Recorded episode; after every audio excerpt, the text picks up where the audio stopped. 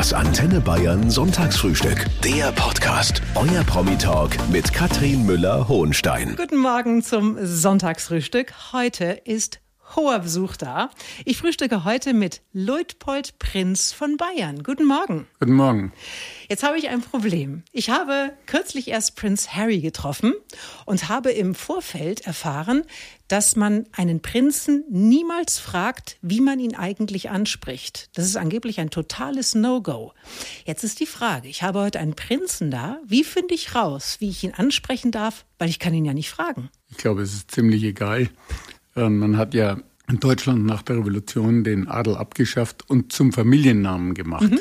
Bürgerlich ist es dann der Herr Prinz von Bayern, etwas legerer ist Prinz Luitpold oder je nachdem, wie Sie es wollen. Mir ist es völlig egal. Super. Also dann sage ich Prinz von Bayern. Er ist ein Urenkel des letzten Königs von Bayern, Ludwig III. Und natürlich sprechen wir heute darüber, was das heißt, wie Sie leben, was Sie machen. Sie dürfen sich aber als allererstes in dieser Sendung selber kurz vorstellen. Wie sind Sie? Ich glaube, das ist nicht ganz einfach zu beurteilen, weil die Eigensicht ist ja nicht immer gleich die Fremdsicht. Ich glaube, ich habe ein ganz normales Leben. Ich bin in ganz normalen Schulen gewesen, achtklassige Volksschule, ähm, also acht Klassen in einem Zimmer. Ähm, das muss man mal erleben, das ist ganz lustig. Ähm, ein normales staatliches Gymnasium, also nichts so Ungewöhnliches. Ich habe viele Freunde von der Schule, viele Freunde vom Sport und auch sonst. Und wenn man viele Jahre im Biergeschäft war, dann kennt man auch die Stammtische ganz gut. Also ich mhm. habe sicher in meinem Leben über 10.000 Gaststätten besucht. Und wenn man dann mit Leuten redet und das wirklich auf der Stammtischniveau, dann glaube ich, kommt man mit allem zurecht. Da, da haben Sie wohl recht. Äh, man assoziiert trotzdem mit Adel auch immer eine gewisse Etikette, dass man sich benehmen kann, dass man sich aber auch benehmen muss. Welche Rolle spielt Etikette heute in Ihrem Leben? Ich glaube, es gibt eine Grundhöflichkeit, die man haben sollte. Und vor allem wichtig ist, dass man sich nie irgendwo elitär fühlt und elitär gibt, weil ich glaube, das ist das Letzte, was man machen sollte. Ich glaube, man muss ein ganz normaler Mensch sein, mit Menschen menschlich und anständig umgehen und andere Menschen respektieren, und zwar egal aus welcher Bevölkerungsschicht, dann gibt es auch am wenigsten Probleme. Mhm. Gutes Benehmen generell, ist uns das ein bisschen verloren gegangen im Umgang miteinander? Ich glaube schon, weil es nicht mehr äh, ja, äh, gelernt wird. Also ich meine, dass man einer Dame bei der Tür den Vortritt lasst oder dass man ähm, eben beim Essen nicht als erster einen Teller voll lädt oder dass man, ähm, also wir sind ein bisschen mehr zu einer Ellbogengesellschaft geworden und das ist eigentlich nicht nötig. Also ich glaube, ähm, man kann auch mit etwas Höflichkeit, mit etwas Freundlichkeit mehr erreichen. Und heute mit Luitpold, Prinz von Bayern, einem Urenkel des letzten bayerischen Königs. Als Sie auf die Welt gekommen sind, da war die Monarchie schon lange abgeschafft. Sie sind trotzdem aber in einem Schloss auf die Welt gekommen. Schloss Leutstetten bei Starnberg. Können Sie sich noch erinnern, an den Moment, als Ihnen bewusst wurde, bei uns daheim ist es ein bisschen anders als bei anderen Familien? Ich glaube, so richtig bewusst wird einem das nicht so schnell, weil ich meine, man wächst in einer Familie auf. Ich habe mit den Dorfkindern gespielt. Ähm, ich war am Dorf äh, auf der Schule später, aber ich meine, ähm, das war damals ja noch eine Zeit, wo die Straßen nicht asphaltiert waren, wo man überall rumlaufen konnte, wo man sich in der Natur frei austoben konnte. Und da war das Leben eigentlich ganz normal. Selber merkt man das eigentlich nicht. Man merkt es dann vielleicht später, wenn man in die Grundschule kommt und da ist mir was Lustiges passiert. Wir waren dann schon drüben in Kaltenberg und wir hatten Besuch. Wir hatten eine nagelneu gebaute Grundschule, wieder mit acht Klassen in einem Zimmer, die modernste Grundschule in Bayern damals.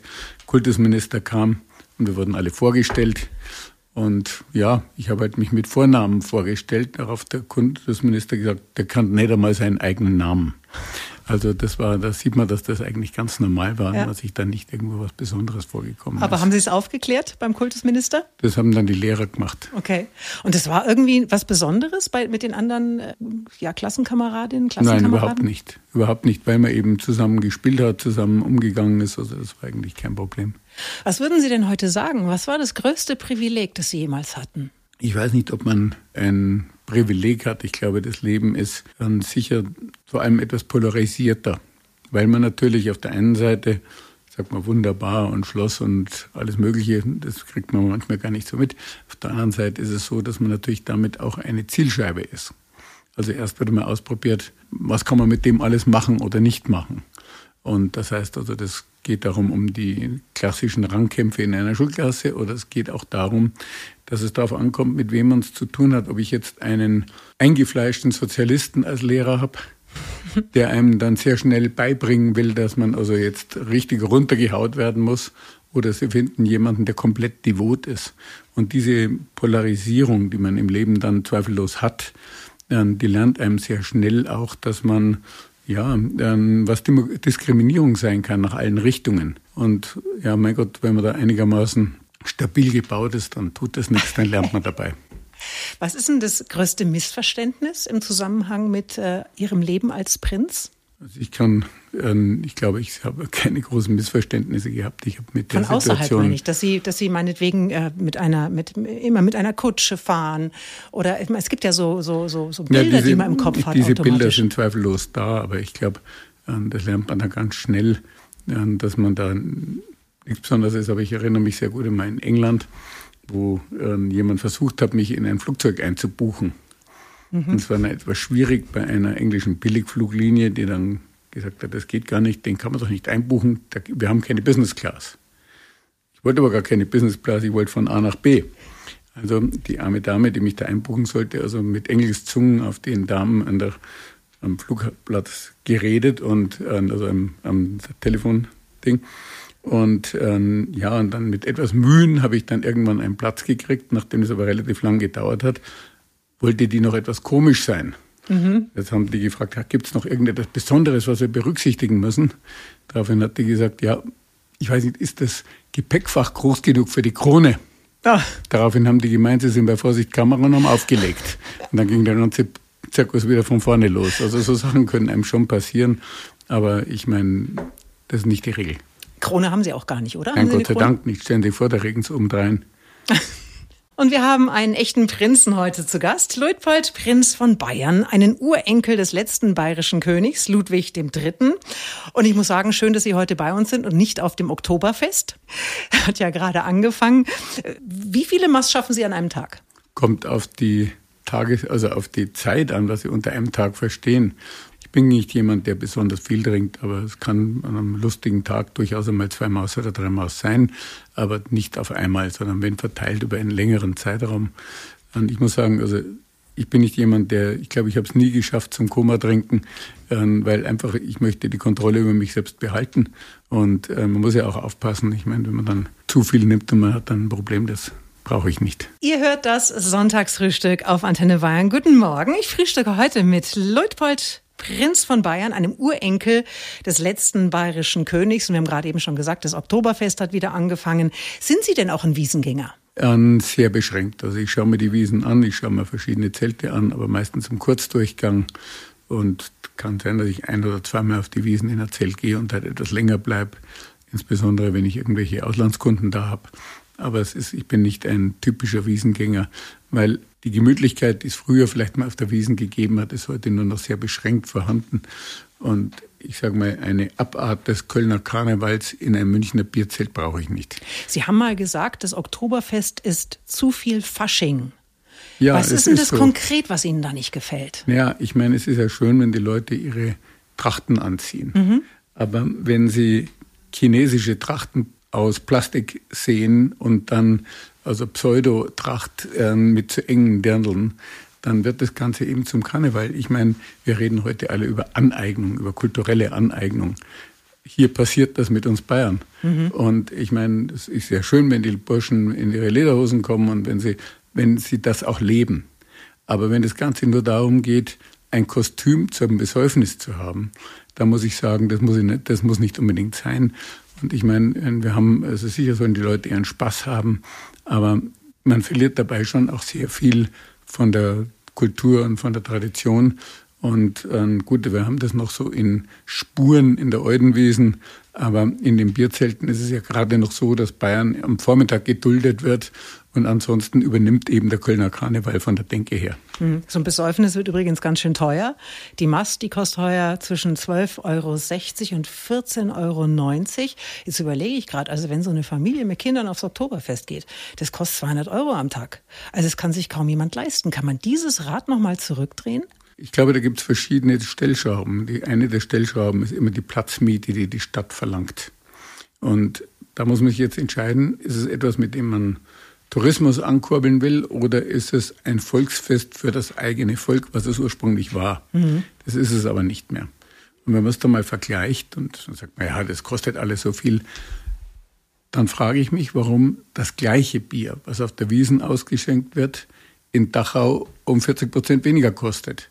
In einem Festzelt, das genauso aufgebaut werden muss, in dem genauso eine Musik spielt, in dem die Leute auch ihren Spaß haben. Aber es ist halt dramatisch billiger. Und daran sieht man, dass das nicht unbedingt eine Notwendigkeit ist, sondern dass es halt auch, ja, eine ziemlich gut ausgebaute Wertschöpfungskette ist, wie man neumodisch so sagt. Wir haben gerade schon über das Oktoberfest gesprochen und Sie haben selber eine Brauerei und Sie haben auch mehrfach versucht, ein Wiesenzelt mit Ihrem König Ludwig Bier zu beliefern. Das hat die Stadt immer abgelehnt. Haben Sie das jetzt aufgegeben? Wissen Sie, ich ein, ein Zelt zu betreiben, das können Sie machen, wenn Sie jung sind und sagen, okay, ich möchte das jetzt unbedingt haben. Das würde ich mir heute nicht mehr, ich sage nicht, dass wir es nicht könnten, aber ich glaube, das Risiko, das damit verbunden ist, ist ziemlich groß. Und ähm, das würde ich nicht unbedingt wollen. Bier liefern, wenn jemand mein Bier haben wollte, sehr, sehr gerne. Aber da hat die Stadt München merkwürdige Regeln. Ja. Und da muss man ein bisschen ausholen. Das Oktoberfest ist ursprünglich das Hochzeitsfest von Ludwig I. gewesen, als damals noch Kronprinz.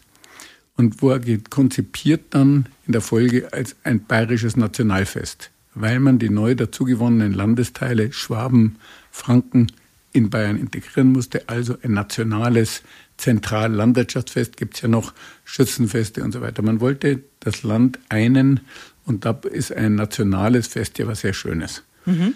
Ähm, Bier ist damals nicht im Vordergrund gewesen. Also durften Biere von außerhalb Münchens auf dem Oktoberfest liefern.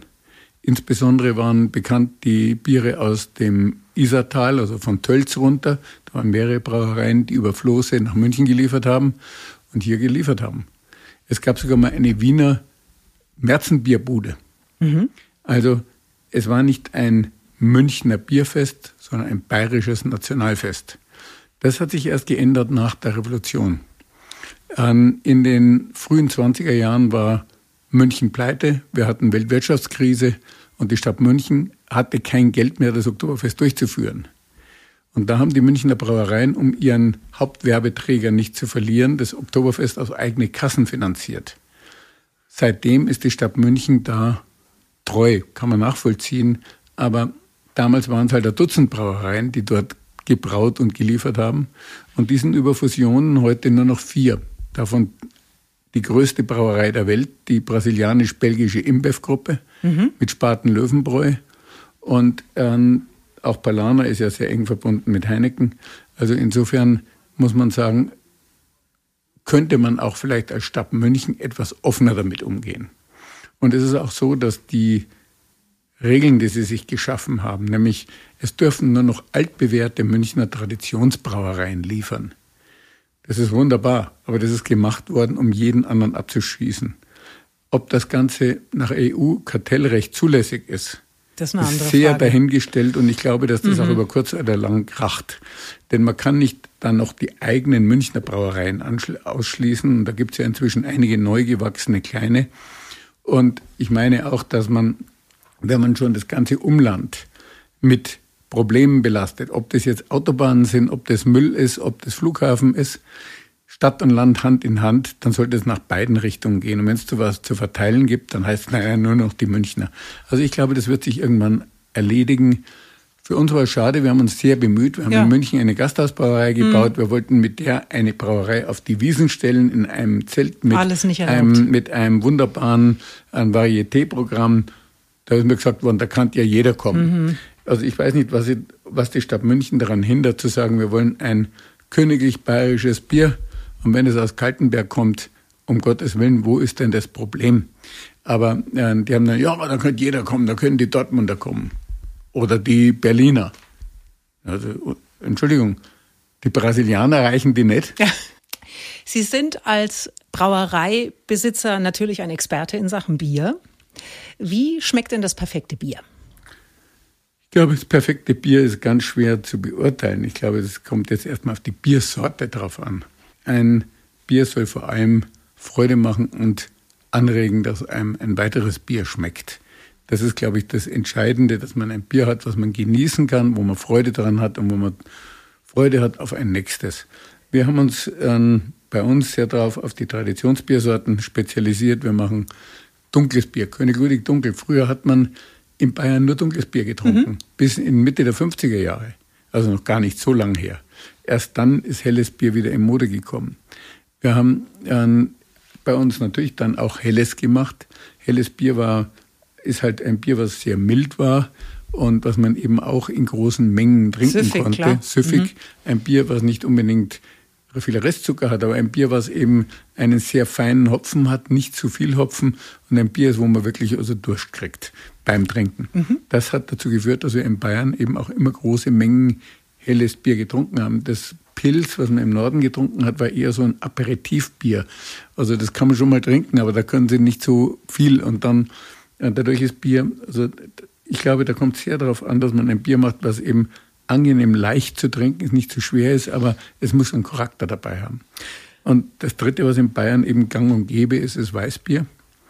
Wir hatten ja als Familie 200 Jahre lang das Monopol auf die Weißbierherstellung, weil nach dem Reinheitsgebot die Verwendung von Weizen verboten war. Und das Reinheitsgebot, das wir 1516 einer meiner Vorfahren gemacht hat, hat eben den Weizen ausgeschlossen, aber es gab ein, Altrecht. Und dieses Altrecht zur Weizenverwendung wurde vom bayerischen Kurfürsten Maximilian aufgekauft. Und er hat dann ein Weizenmonopol gegründet mit immerhin in seiner Regierungszeit 20 neu gebauten Brauereien. Das war damals die, seine Haupteinnahmequelle. Aber diese Tradition führen wir eben auch mit unserem König Ludwig Weißbier weiter. Also richtig traditionelles Weißbier, was halt ein, ein was unfiltriert ist, was man gerade bei Hitze gut vertragt, weil es eben noch weniger Bittere hat und sehr viel Mineralstoffe. Und das ist etwas, was viele Leute eben einfach gerne haben. Wir wissen ja eigentlich immer erst, wie gut das Bier in Bayern ist, wenn wir mal länger im Ausland sind. Können Sie sich noch erinnern, wo Sie mal die schlimmste Plörre getrunken haben? Oh, ähm, ich habe mich an sehr viele schlimme Plörren erlebt. Äh, denn wir sind, äh, ich bin sehr viel im Ausland unterwegs und wir haben auch in vielen anderen Ländern Produktion aufgebaut. Also über Lizenzen in Kooperation mit Privatbrauereien. Aber wenn man da Biere findet, das ist zum Teil also wirklich abenteuerlich. Schlimm sind die Biere in Indien zum Beispiel, mhm. weil dort wird halt, ähm, da trinken die Leute, um Alkohol zu trinken. Das ist ganz schlimm. Also umso billiger das Bier, umso mehr Alkohol. Das heißt, da wird mit 50 Prozent Zuckerzusatz Alkohol produziert dann haben die Biere acht oder sieben bis acht Prozent Alkohol. Sie sind nicht zum Trinken. Noch was Schlimmeres habe ich, das war wahrscheinlich das Schlimmste, das war in Ägypten. Da gab es eine Brauerei, die haben ein Bier gemacht, also ganz leichtes, und haben das dann mit Alkohol gestreckt haben das also aus einem normalen Bier mit 4% Alkohol eins gemacht, mit 8 und eins mit 10 und eins sogar mit 15 Prozent. Und da haben sie einfach Sprit reingeschüttet. Also das war so ziemlich das Schlimmste, was ich bis jetzt erlebt habe. Also wir wollen ja auch nicht den Spaßverderber hier spielen. Ähm, trotzdem natürlich der Hinweis, äh, Bier ist natürlich auch Alkohol und bitte immer in Maßen und man muss sich ja nicht gleich abschießen. So ist es richtig. Luitpold, Prinz von Bayern, ist heute mein Gast, ein Nachfahre des letzten bayerischen Königs. Gerade ist Oktoberfest. Hunderttausende strömen in die bayerische Landeshauptstadt. Die Hotels in München sind bumsvoll. Wenn Sie jetzt im Hotel einchecken, wo muss denn der freundliche Mensch am Empfang Sie suchen? Unter Prinz, unter von oder unter Bayern? kann alles vorkommen. Also ich habe da schon die schlimmsten Sachen erlebt und das ist dann, gerade in Deutschland geht es ja noch, aber im Ausland, da wird es dann schwierig. Wenn man es dann erklärt, sagt man, Herr Prinz, like in the fairy tale, mhm. also wie im, im Märchen, ja. und Bavaria is my country. Dann kommt meistens, oh, also dann haben sie es dann irgendwann begriffen. Aber es ist manchmal etwas schwierig. Es ist tatsächlich schwierig, es, wenn dann die Buchungen irgendwo verloren gehen, äh, dann wieder reinzukommen. Es gibt ja einige von Bayern im Freistaat seit dem Ende der Monarchie 1918 kein König mehr. Ertappen Sie sich manchmal bei dem Gedanken, was wäre, wenn? Eigentlich nicht, aber ich meine, es ist also die, die es trifft, für die ist das eine extrem hohe Belastung und hohe Verantwortung. Denn auf der einen Seite ist es für einen Staat die Funktion eines Königs ja nicht die des Alleinherrschers, sondern die der Kontinuität. Eine der wichtigsten Funktionen in Staaten ist ja die Figur einer eine Repräsentanzfigur, die zugleich für die Kontinuität eines Staates steht und die unter Umständen eben auch in kritischen Situationen als moralische Instanz herhalten kann.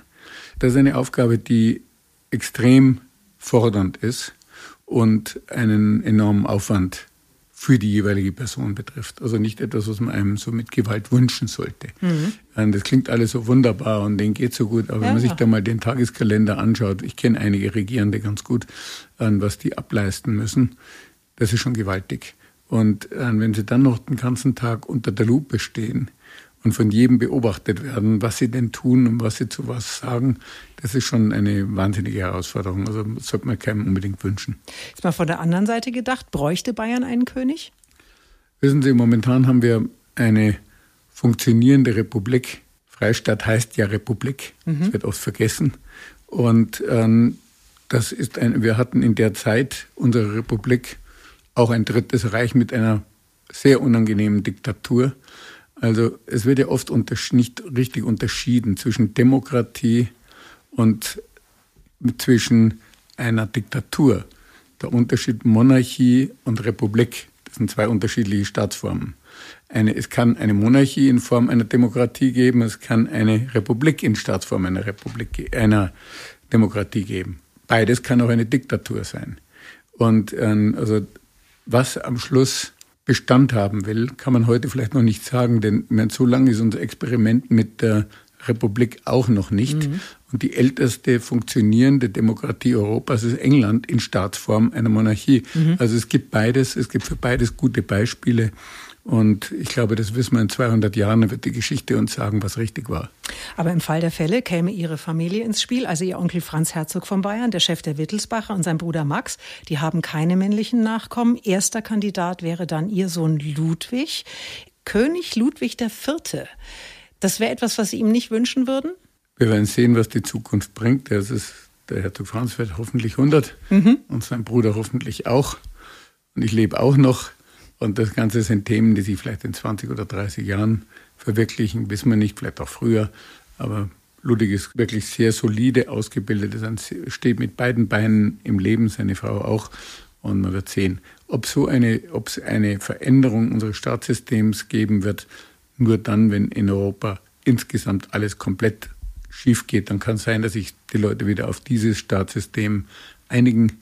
Das wird man sehen, das ist ähm, sehr unwahrscheinlich, aber was hat es noch nicht gegeben? Das weiß man nicht. Ein König gibt's heute nicht mehr, aber die Wittelsbacher, die gibt's noch. Chef des Hauses ist ihr Onkel Franz Herzog von Bayern, dann kommt sein Bruder Max, dann kommen sie in der Erbfolge und dann ihr Sohn Ludwig. Und der ist ein gelernter Jurist, der arbeitet auch als Entwicklungshelfer, ist viel in Afrika unterwegs und ich finde das ganz schön spannend, was der macht. Ist das ein guter Junge, wie man so sagt? Er hat einen sehr harten und guten Weg genommen. Es ist also die Arbeit in Afrika, die er dort geleistet hat, ist bemerkenswert. Ich meine, er hat praktisch zehn Jahre in Afrika gelebt, in wirklich einfachsten Umständen, also meistens im Zelt in einer Wüstengegend, wo es eigentlich nichts gibt und hat dort versucht und erfolgreich versucht, einen Standort aufzubauen und die Leute aus der mehr oder weniger äh, aus der Steinzeit in ein digitales Zeitalter zu holen. Und erstaunlicherweise funktioniert das. Und das ist eine Aufgabe, wo man einfach sieht, man kann es schaffen, dass man auch in diesen Ländern den Leuten eine Zukunft gibt, dass sie in ihrem eigenen Land leben können, in ihrem eigenen Land Geld verdienen können, in ihrem eigenen Land eine Zukunft sehen. Und ich glaube, das ist sehr wichtig, dass wir darüber nachdenken, wie können wir in Ländern wie Afrika den Leuten so weit helfen, dass sie dort weiterleben können und als Wer, wer möchte denn seine Heimat verlieren? Die Leute wollen zu Hause bleiben, wenn sie mhm. denn können. Aber wenn es nur noch Arbeitslose gibt, dann geht es nicht. Also man muss versuchen, dort Arbeitsplätze zu schaffen. Und das haben sie versucht über den Weg an digitaler Kompetenz, weil übers Internet können sie heute weltweit arbeiten und können weltweit am Markt teilnehmen.